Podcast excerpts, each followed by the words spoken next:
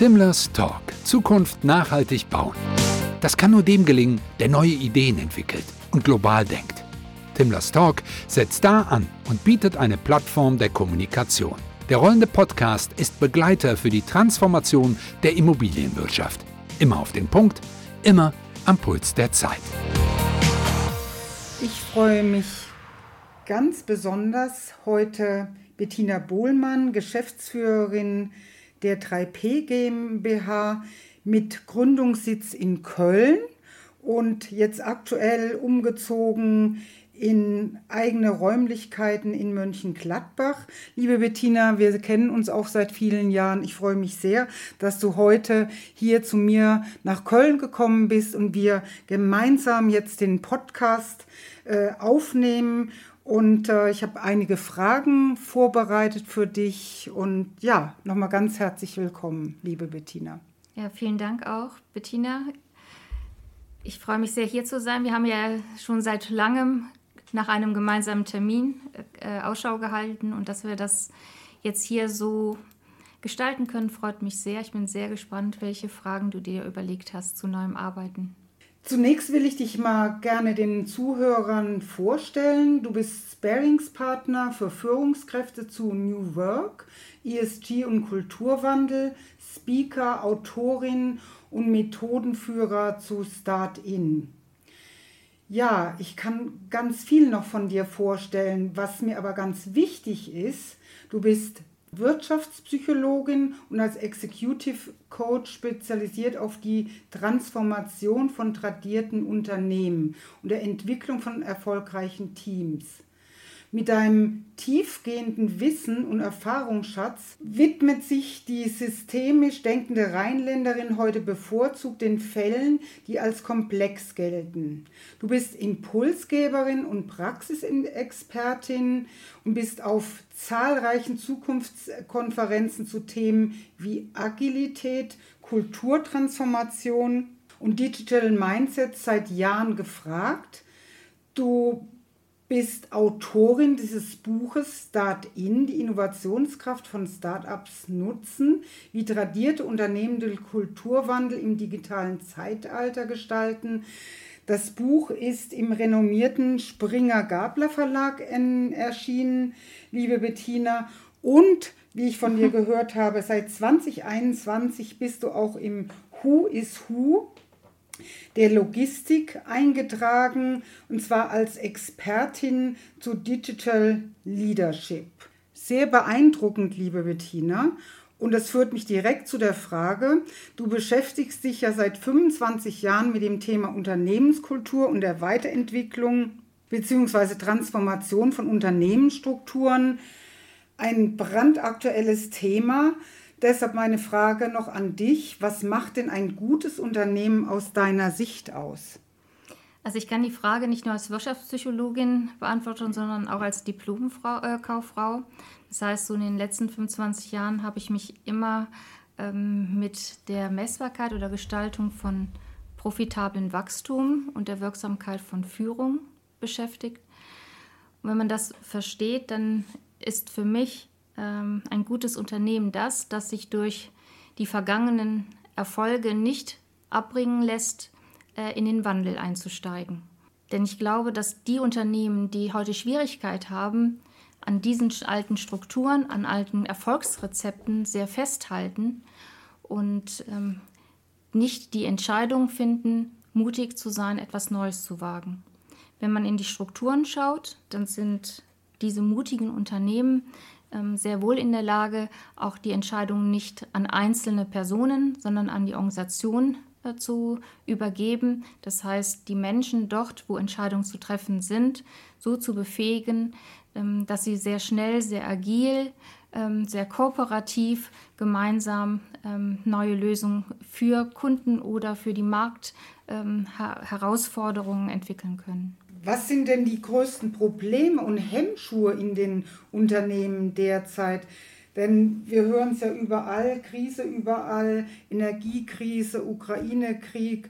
Also die Probleme und Hemmschuhe könnten ja größer nicht sein. Hm. Du hast es eben in der Vorstellung zu mir ja schon gesagt, dass ich mich vor allen Dingen mit tradierten Unternehmen beschäftige Ähm, und vielleicht nochmal, bevor ich eine Antwort gebe, was die Hemmschuhe sind, dass wir nochmal sagen, was sind das denn überhaupt für Zeiten? Es ist ja nicht nur der Krieg und es ist nicht nur der Fachkräftemangel, sondern wir sind in einer sehr hohen Komplexität und einer sehr hohen Dynamik angekommen. Und um dieses Wort Komplexität auch nochmal mehr greifbar zu machen, das heißt, Pläne funktionieren nicht, weil wir mit sehr vielen Überraschungen ähm, zu tun haben. Wenn wir also sagen, was macht Unternehmen grundsätzlich erfolgreich, ja, dann heißt es, dass sie eine gute Balance ähm, gestalten können zwischen aktuellen Profitabilitätsanforderungen in ihrem aktuellen Kernbusiness, dass sie in der Lage sind, Wachstum und Lernen in ihrer Organisation ähm, zu etablieren und dass sie an Innovationen und Lösungen schaffen, die auch ihre Kunden morgen noch begeistern. Und diese Balance ist sehr in, äh, zulasten eines Krisenmanagements ja, ins Ungleichgewicht gekommen. Das ist die Situation. Und wenn wir sagen, was ist der größte Hemmschuh, das ist meine Erfahrung und das wird auch durch viele Studien äh, bestätigt, dass momentan ähm, der größte Hemmschuh in der Unternehmenskultur liegt. Das heißt, die Unternehmenskultur ist quasi der Nährboden dafür, wie man sich ähm, mit Veränderung, mit Wandel auseinandersetzt, wie man mit Problemen ähm, sich auseinandersetzt, welche Spielräume man überhaupt hat, ähm, Lösungen zu entwickeln und Entscheidungen zu treffen. Und damit verbunden ist eben auch das Mindset der, der Führungsetage. Ja, und ähm, der Hemmschuh, wenn du danach fragst, ist dann auch nicht nur dieses Mindset in der Führungsetage, sondern eben auch im sogenannten HR, im Personalbereich, die aktuell aufgrund vieler anderen Aufgaben nicht im Lead sind und vorbereitet sind, ähm, die Führungskräfte und die Kultur so zu beraten, also die Führungskräfte zu beraten und die Führungs- und die Unternehmenskultur so zu gestalten, ähm, dass man äh, diese Hemmschuhe und diese Probleme überwindet. Was sind die Gründe für diese Lage? Strukturelle Probleme, mangelndes Problembewusstsein oder wie du es auch schon angesprochen hast, Überforderung der Chefetagen? Ich würde es nicht Überforderung nennen, ich würde es aber sehr wohl als eine extrem hohe Anforderung aktuell in den Chefetagen sehen, sich mit ähm, aktuellen, also operativen Themen auseinandersetzen zu müssen. Also die Unternehmen, die ihre Hausaufgaben da schon gemacht haben und ihre Organisation dazu schon vorbereitet haben, selbst auch Entscheidungen, Lösungen treffen zu können in einem bestimmten Rahmen, in einem bestimmten Korridor, die haben immer noch Zeit, sich mit strategischeren Aufgaben ähm, auseinanderzusetzen oder daran zu arbeiten die Organisationen, die das nicht gemacht haben, wo Entscheidungen immer wieder so fahrstuhlartig nach oben transportiert werden und wieder runter, die verlieren einfach zu viel Zeit. Und die Führungskräfte sind viel zu stark an operativen, ähm, an operativen Krisenmanagement gebunden. Du hast ja mit vielen Unternehmen in deinem Berufsleben zu tun gehabt. Wie muss eine erfolgreiche Transformation aussehen? Stichwort Nachhaltigkeit, Digitalisierung. Du beschäftigst dich ja auch mit ESG. Und wie kann man sie umsetzen? Vielleicht nochmal zu, zurück zu der anderen Frage, zu der vergangenen Frage, was die Gründe für diese Lage sind und dann eben auch zu verstehen, wie man eine Transformation gestalten kann. Ähm, ich sehe in den Unternehmen schon viele Führungskräfte, die verstanden haben, dass sie an ihrer Organisationskultur arbeiten müssen und dass sie daran, davon profitieren werden, wenn sie Mitarbeiter haben, die mehr Eigenverantwortung übernehmen, die mutiger sind, ähm, die auch besser ihre Bedürfnisse formulieren können. Das Problem ist nur, dass sie dann anfangen, in einzelne Maßnahmen zu investieren. Dann ist es da mal ein Coaching, hier mal ein Training, dann gibt es einen Kulturworkshop.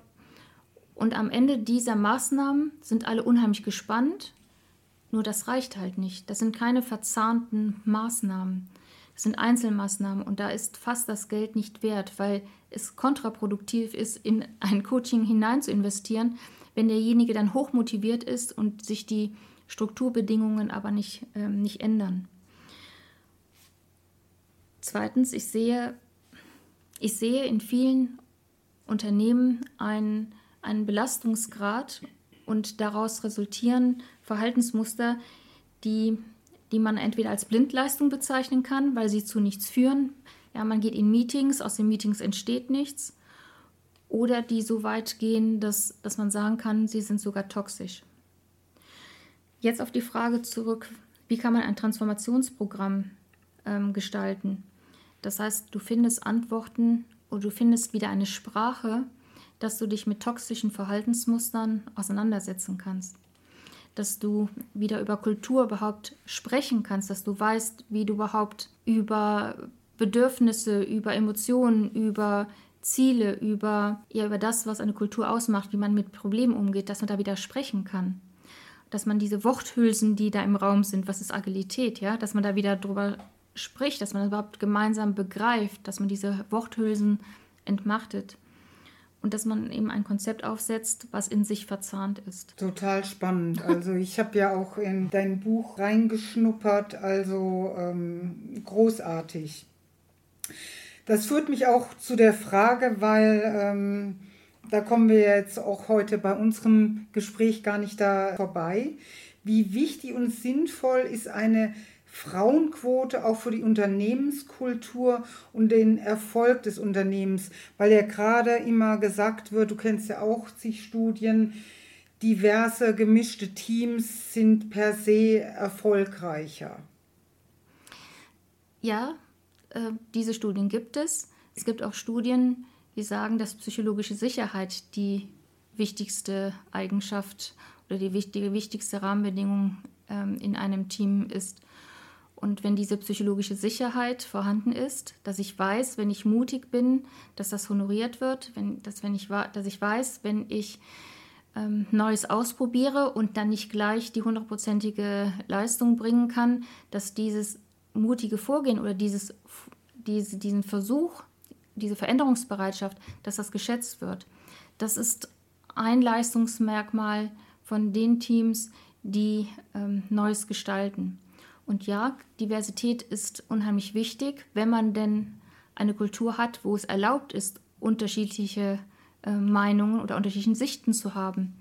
Und wenn ich von Meinungen spreche, heißt das, dass ich meine Erfahrung teile und dass ich bereit bin, auch andere Perspektiven ähm, zuzulassen und dass man nicht demokratisch nachher abstimmt, wer gewinnt, sondern dass man nach Sinn entscheidet. Sinn meint in dem Fall, ähm, führt dann das Vorgehen dazu, dass wir eine Lösung schaffen, die den Kunden begeistert. Und, das, und ähm, ja, alles unter einen Sinn zu stellen ähm, und das System unter einem Sinn oder das Handeln unter einem Sinn zu stellen, ähm, kommen wir zurück auf die Frage der Frauenquote, ja, finde ich ähm, sehr sinnvoll, äh, Frauen ähm, zu fördern und Frauen die Möglichkeiten zu geben, ähm, ihre Kompetenzen äh, einzubringen, ähm, wenn denn auch eine Frau auch anders sein darf als ein Mann. Weil sonst macht es ja keinen Sinn, ja, dass sie anders ist.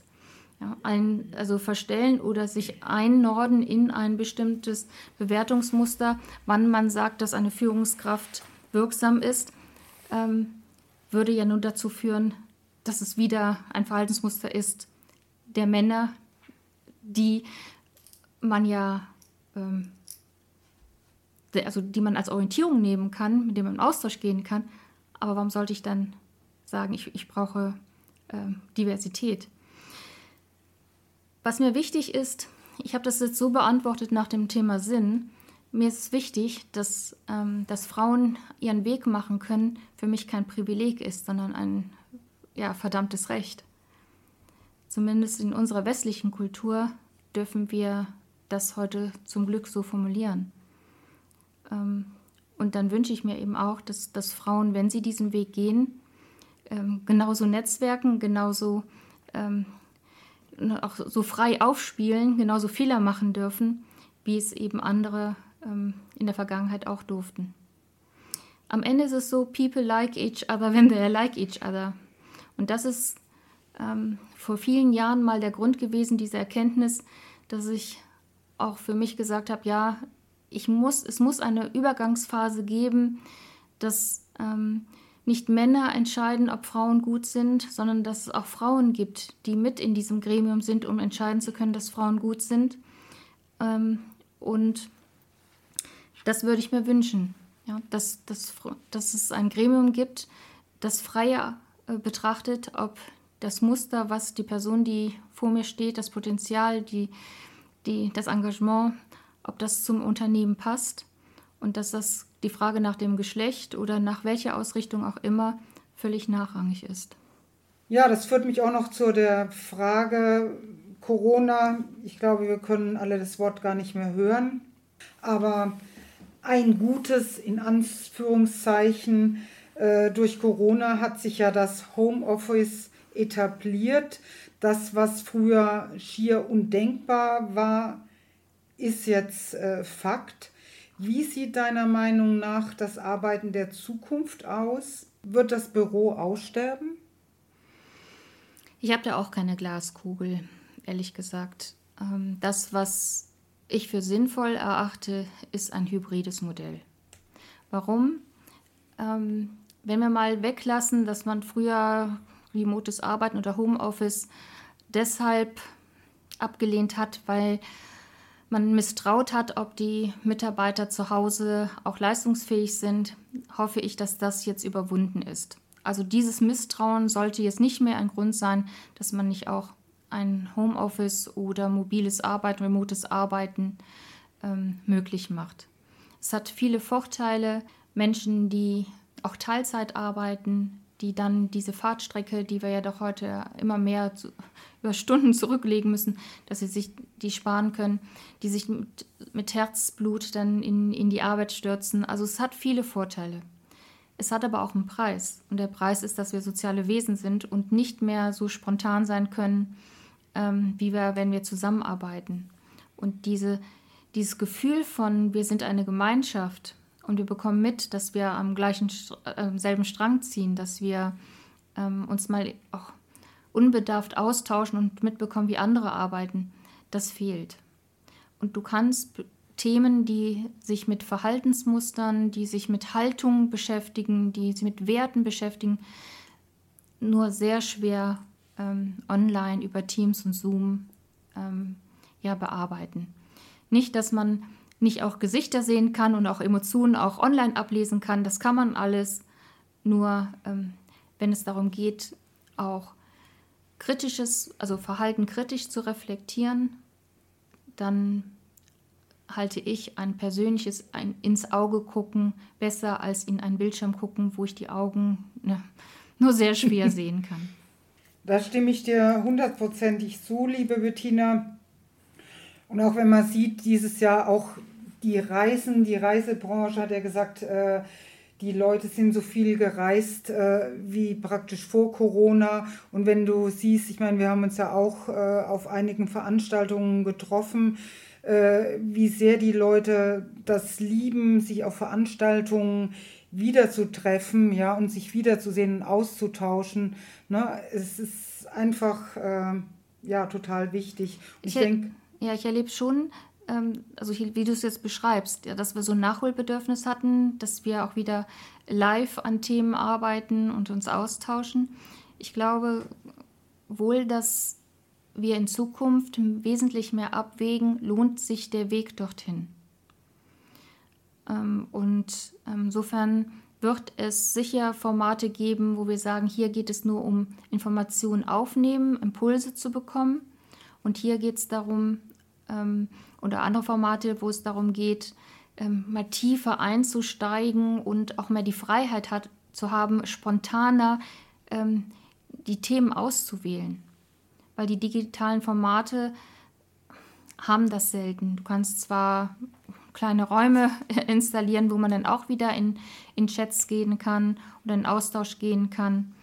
Ähm, doch im, im Persönlichen, äh, wenn man gerade auch, wenn man komplexere, kompliziertere Themen visualisieren will, dann geht das live besser und spontaner eben auch dann in Themen reinzugehen, die dann ähm, in einem so einem großen Online-Format nicht gehen.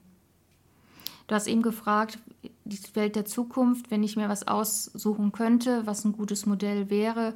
Ähm, in diesem hybriden Format 3-2, drei Tage Office, zwei Tage Homeoffice.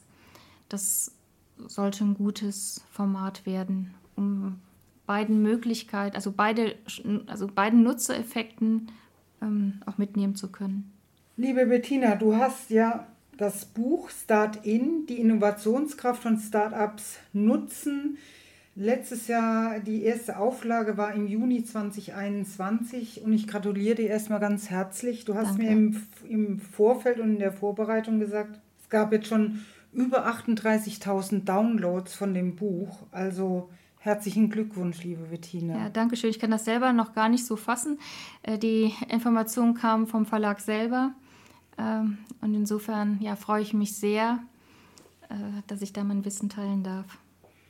Ich habe hier ein Exemplar von dir vorliegen. Ich bin tief beeindruckt und werde es mit Genuss fertig lesen. Ja, danke. bin auf deine Fragen gespannt, wenn du es gelesen hast. genau. So, was können denn etablierte Unternehmen von Startups lernen?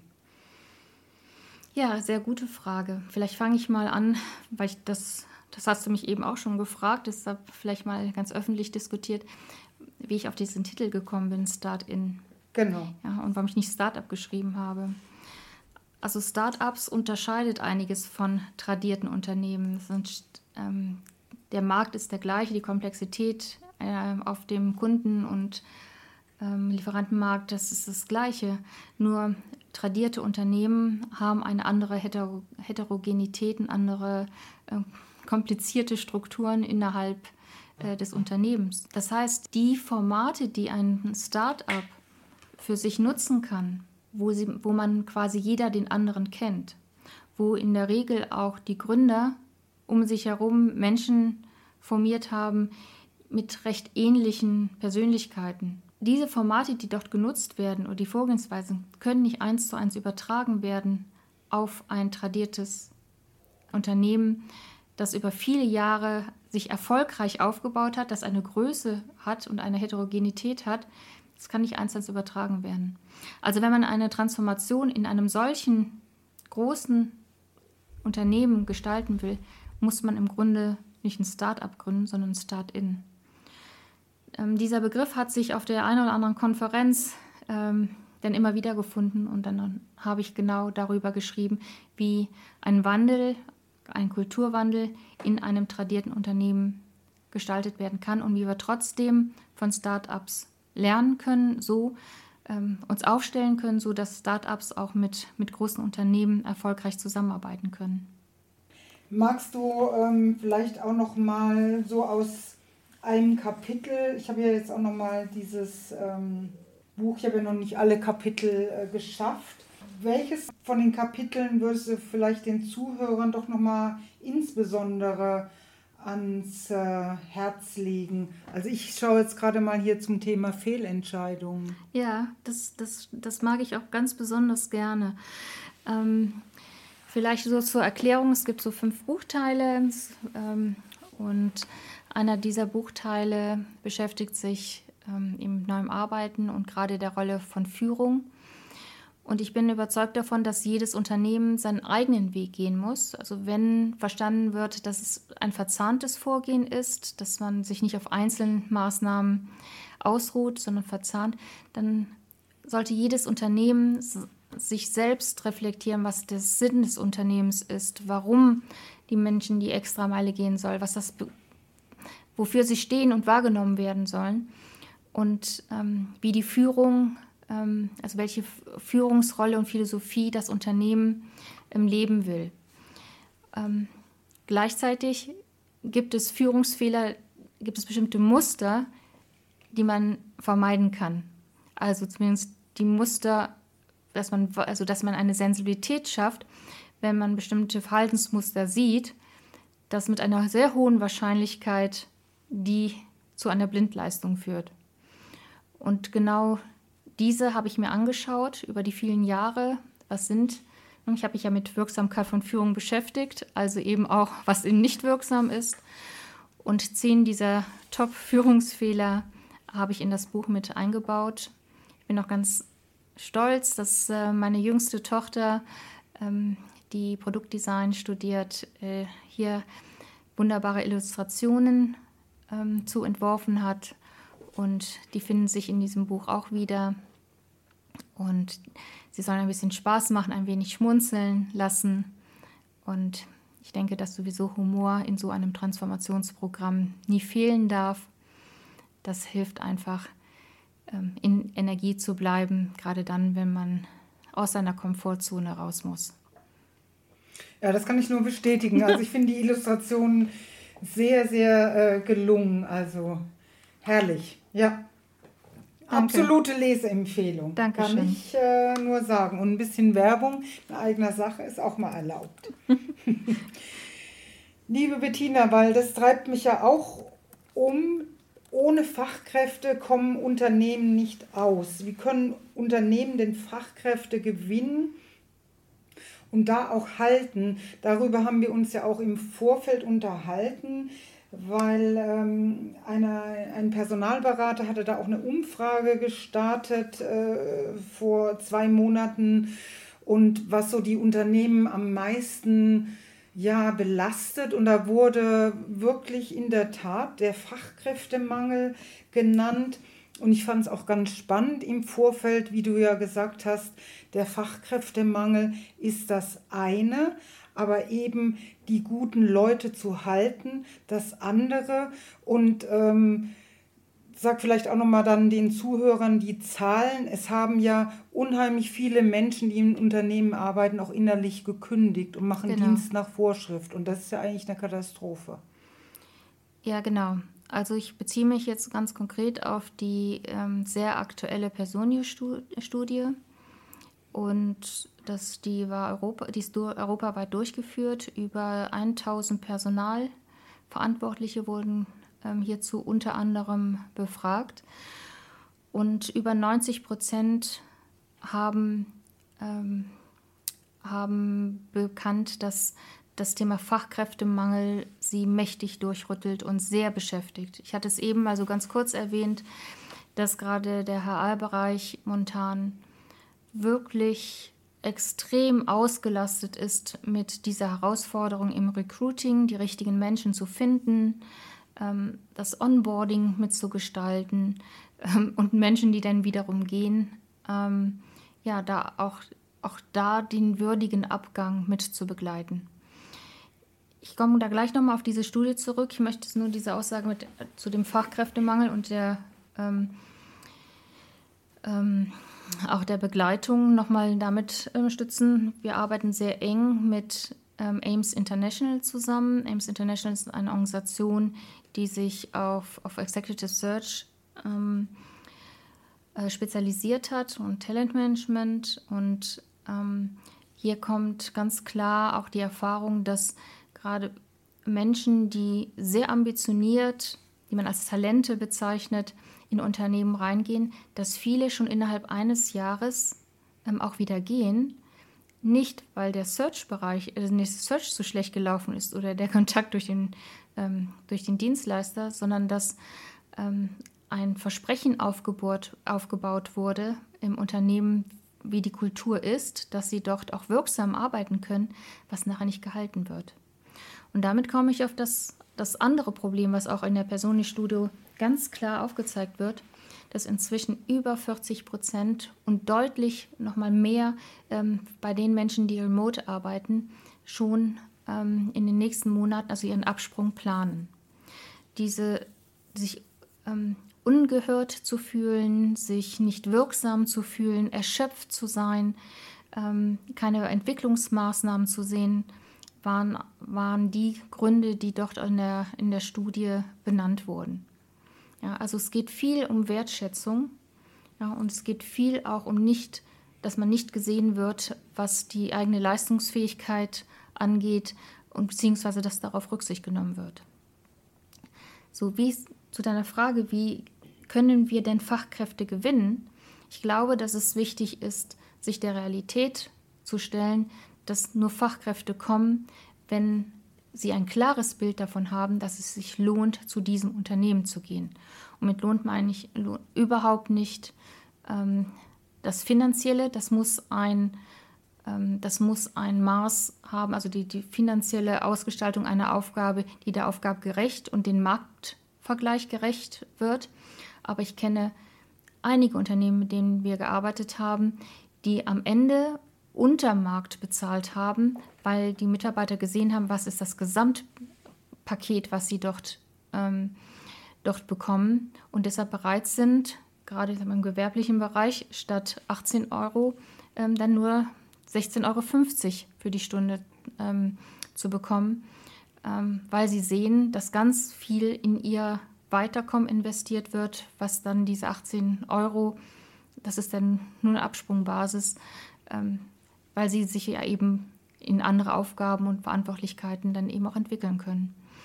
So, und die eigenen Mitarbeiter als Botschafter zu nutzen, dass es hervorragend läuft, dass, dass man, wenn man mal einen Fehler gemacht hat, dass man das zugehört wird, ähm, was man gemeinsam entwickeln kann, ähm, um ja, damit dieser Fehler nicht mehr passiert. Ähm, oder wenn private Umstände eintreffen, wo man eben nicht mehr die komplexe Flexibilität hat, dass dann Lösungen geschaffen wird, wo, das, wo die eigenen Stärken eingesetzt werden können. Also das merken sich Mitarbeiter. Mitarbeiter merken sich wenig, wenn sie Top-Leistungen bringen und sie werden dafür bezahlt. Das ist ein Tauschgeschäft. Aber wenn man auf die Person eingeht, wenn man, ähm, wenn man über Bedürfnisse widerspricht, wenn man, ich habe jetzt gerade ein Unternehmen vor Augen, wo wir lange waren in der, ähm, äh, in der ähm, chemischen Industrie, wo wir auch wirklich Learning Days bis hin in den Shopfloor ähm, angeboten und durchgeführt haben, wo diese Begeisterung für das Unternehmen auch dadurch entstanden ähm, ist, dass man sagt, wow, wir bekommen hier ähm, ein Training, wie wir qualitative Beziehungen aufbauen untereinander, wie wir gerade mit unterschiedlichen Kulturen, die ja gerade im Shopfloor oder überhaupt heutzutage ja überall ähm, äh, gegeben sind, wie wir damit umgehen, wie wir äh, fokussiert bleiben, wenn wir auch mal Probleme haben. ähm, dass wir das lernen dürfen und uns so persönlich weiterentwickeln dürfen, das wird sehr geschätzt. Und darüber merkt man eben Wertschätzung. Wertschätzung merkt man nicht, indem man tolle Leistungen bringt.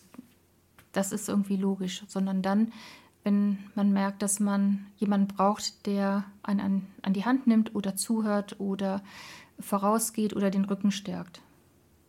Sehr, sehr spannend, deine Ausführungen. Und ich denke, das ist auch eine Botschaft an die Unternehmen, auch dein Stichwort Wertschätzung und eben auch respektvoller Umgang. Das sind so Tugenden, die doch in den Unternehmen, ich weiß nicht, wie du das siehst, doch nochmal wieder mehr wertgeschätzt werden sollten. Ja, für mich ist, Sinne des Wortes. Mhm. Für mich ist neues Arbeiten nicht ähm, neue Werte, sondern sich den alten Tugenden wieder bewusst zu werden, dass man Leistung erbringt, weil man einen Beitrag leistet, dass man diszipliniert sein muss, wenn man in neue Technik und neue Methoden oder neuen Verhaltensmustern reingeht, weil man eben üben muss. Neues Arbeiten heißt aber sehr wohl, dass ich nicht mehr diese ähm, zwei, drei Klassengesellschaft als Haltung ähm, akzeptieren darf. Ich kann akzeptieren, dass eine Führungskraft einen anderen Horizont hat, eine andere Aufgaben hat, dafür eine andere ähm, Ausbildung braucht. Ähm, und das darf Respekt erzeugen und das darf ähm, auch eine andere Entscheidungsbreite ähm, erzeugen. Nur ein Mitarbeiter, ähm, der ähm, ja, im Privaten Häuser bauen kann, der im Privaten ähm, auf einmal äh, Vorsitz in seinem Verein macht, im Privaten eine Reise organisieren kann, ja, quer durch die Wildnis, ja, und den, nur weil er nicht Führungskraft ist, den so gering zu schätzen, dass der nichts entscheiden kann, dass er, sobald er in, durch das Tor geht, auf einmal nur noch äh, Empfänger von Entscheidungen sein darf. Also diesen Sinn hat sich mir, hat sich mir nie erschlossen ich kann mir schon vorstellen oder ich erlebe es auch, dass Menschen, wenn man sie in einem Moment betrachtet, ja, sich genauso verhalten, dass man sagt, nee, den kann ich ja auch nichts geben. Guck mal, wenn ich dem was Neues gebe, ähm, dann wird daraus nichts, was ich, ähm, womit ich arbeiten kann oder was ich als Führungskraft so nutzen kann.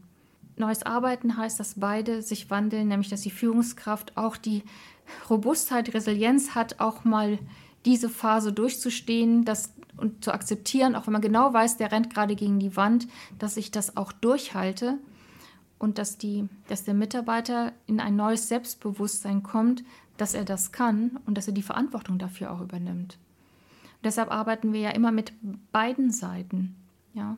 Weil eine Führungskraft, die selbst dieses erreichen will, hat schon selbst sehr viel zu tun. Und dann immer noch nicht nur der Botschafter, sondern auch der Trainer seiner Mitarbeiter zu sein, dafür haben viele gar keine Zeit. Also beide aufeinander zugehen zu lassen, neben beide verstehen, worum es geht, was neue Verantwortung heißt, ähm, das ist einfach ein Beschleuniger des ganzen Transformationsprozesses. Danke für diese tollen Ausführungen, liebe Bettina. Und wie ich ja eingangs bei der Vorstellung von dir gesagt hatte, bist du ja auch viel, auch, auch bundesweit unterwegs. Und du warst gerade aktuell letzte Woche in Berlin und hast da einen Vortrag gehalten, äh, Mut zu Entscheidungen. Was braucht es, um mutig zu sein? Kannst du da auch den Zuhörern vielleicht mal so drei, vier ähm, ja, Facts nennen? Denn ich glaube, mehr denn je sind heute mutige Entscheidungen, mutige Unternehmer und Unternehmerinnen gefragt. Und auch ich mit meiner Agentur, auch du mit deiner Firma, wir müssen auch äh, immer mutig sein oder zumindest mir macht es auch Spaß, mutig zu sein. Ja. Erzähl doch gerne, gerne mal den Zuhörern. Wie viel Zeit habe ich? ähm, also Mut, wenn wir verstehen wollen, was Mut ist, könnten wir es ganz kurz fassen mit, es ist eine Hürde zu überwinden. Also Mut heißt, ich habe eine Vorstellung davon, eine Idee, ein Wissen, dass wenn ich jetzt einen Schritt wage oder eine Entscheidung treffe, könnte es mich in meiner Vorstellung zumindest negativ beeinflussen. Oder zehn Leute sagen, das klappt nicht und du hast ähm, jedoch die Erkenntnis und die Überzeugung, es klappt doch und du triffst die Entscheidung, obwohl viele sagen, entgegen der mehrheitlichen Meinung, ähm, dass, es, ja, dass sie davon abraten. Also Mut heißt Überwinden einer Barriere.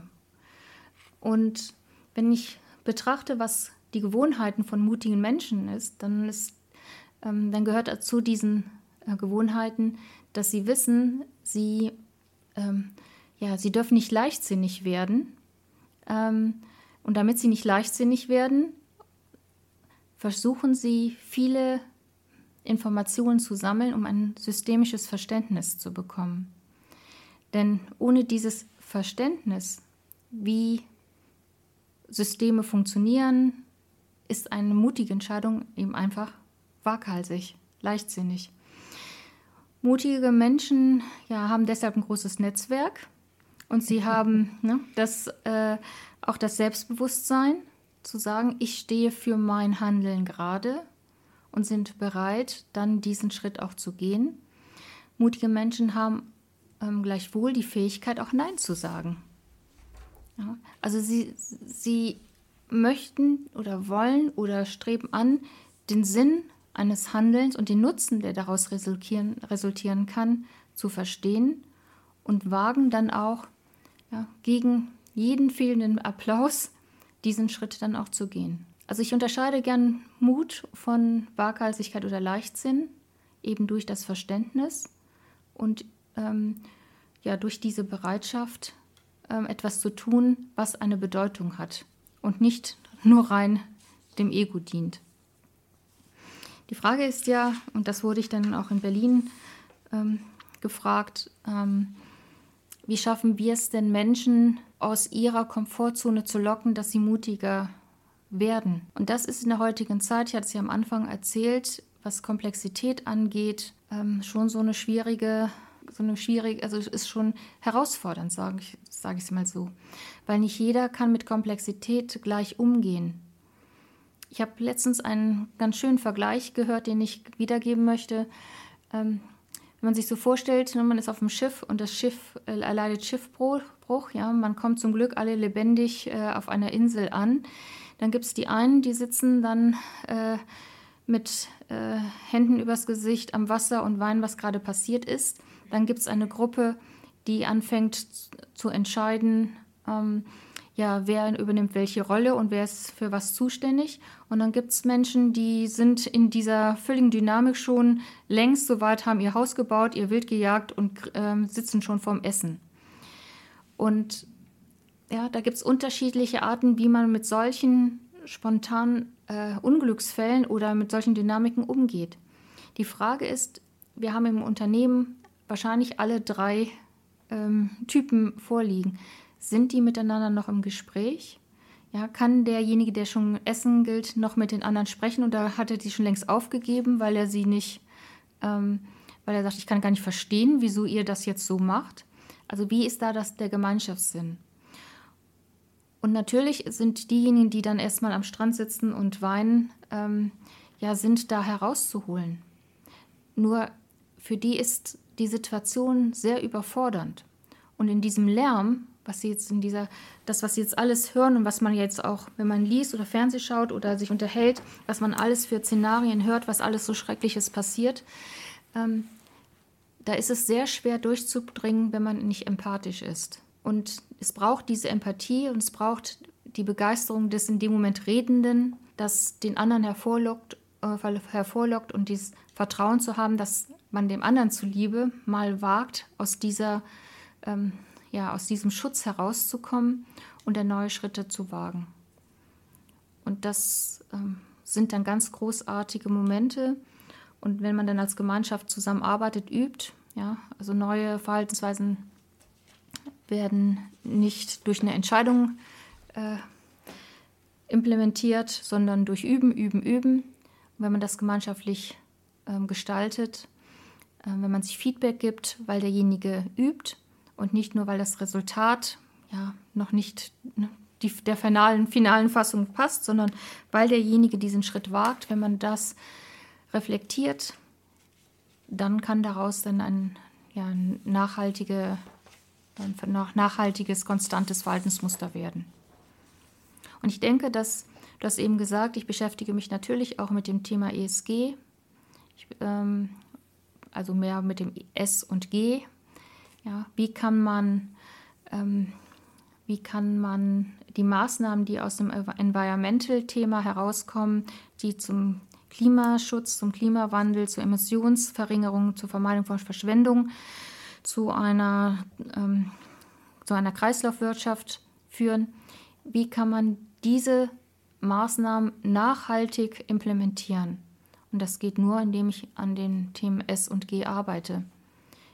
Also indem ich nämlich diese Menschen zusammenbringe, ja, zum Beispiel beim Kreislaufwirtschaft, die Menschen, die, also Sales und Procurement, ja, Sales, weil mit Kunden, Procurement, Lieferanten, in der Kreislaufwirtschaft vermischt sich das total, dass die Menschen zusammenbringe und gemeinsam, ähm, also den Austausch, die Transparenz, die Haltung zu Veränderungen, ähm, dass ich gemeinsam eine Kultur aufbaue oder eine Kultur aufbaue, die das gemeinsam trägt und ähm, keine, also diese Hürden, die man allgemein mit Silos bezeichnet, dass man die überwindet.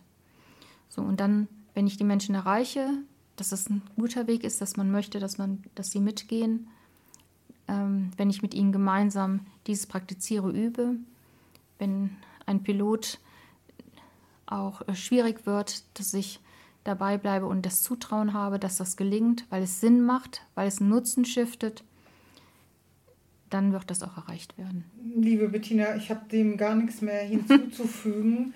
äh, auch in Vorbereitung hier auf den Podcast. Äh, dann war ich natürlich auch auf deiner Webseite. Und äh, ich habe es hier auch vor mir liegen. Du liest es jetzt auch gerade.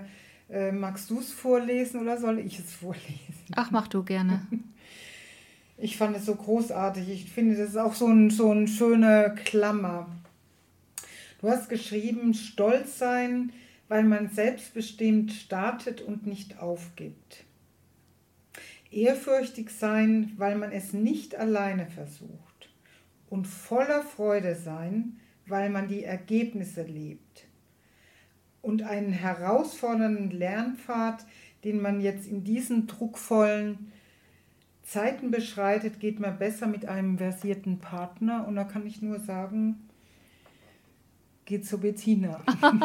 ah, das ist lieb, ja, das gilt ja für uns beide. Wir haben ja den, wir teilen ja denselben Vornamen. Ja, mhm. danke. Ich, ähm, diese drei Sätze, die du da vorgelesen hast, die leben wir wirklich mit Überzeugung. Wir sehen, dass es diese Aufgabe oder die Aufgaben, die gerade in, in der Wirtschaft und ähm, an Führungskräften herangetragen sind oder vor ihnen liegen, dass sie sehr herausfordernd sind. Und du kannst einen solchen Weg nur beschreiten, indem du auch deine Energie hast. Also indem du, wir nennen es gerne Power-Energie, ja, dass du etwas hast, was dich nährt. Ob es der Stolz ist, dieses zu tun, ob es die Ehrfurcht ist, weil was Großes entstehen kann oder die Freude, weil man das eben im Team macht. Also welch, welche Art von Power-Emotionen bei einem so die ist, die am schnellsten angeht, das, das ist sehr unterschiedlich. Ähm, doch so ein Transformationsprogramm muss das beinhalten und da achten wir sehr stark drauf. Und dass es einfacher wird, ist, dass wir ähm, eben am Anfang schauen, was gibt es für eine Art von Tabus, was gibt es für, was gibt es für Blindleistungen. Und wenn wir die als erstes angehen und damit auch wieder Energie schaffen, ähm, sich den Themen ähm, zu widmen, die ähm, heute noch nicht ganz klar sind, wo es einen kreativen Prozess braucht, dann fällt es aber leichter. Ja. Ganz, ganz herzlichen Dank, liebe Bettina. Sehr, Jetzt sehr gerne. Sind wir schon am Schluss? Äh, ich könnte, glaube ich, eigentlich stundenlang mit dir weiterreden. Ähm, vielleicht noch eine ganz kurze Frage. Äh, kannst du noch mal erläutern, 3P GmbH, jetzt dann auch ja mit Sitz in Mönchengladbach. Ja. Kannst du noch mal die 3P erläutern? Ja, kurz? ist ganz, ganz kurz gesagt. Es sind drei Prozesse. Am Anfang geht es ein ähm, Diagnostik, also aufzunehmen, wo steht ein Unternehmen. Ähm, es geht dann in die Strategieentwicklung und Aktivierung der Mannschaft. Ähm, es gibt Unternehmen, die sagen, wir haben schon ähm, ein klares Bild, wo wir hinwollen. Ähm, wir brauchen jetzt keine Berater, die uns noch sagen, wo wir hinwollen. Da sind wir schon sehr klar.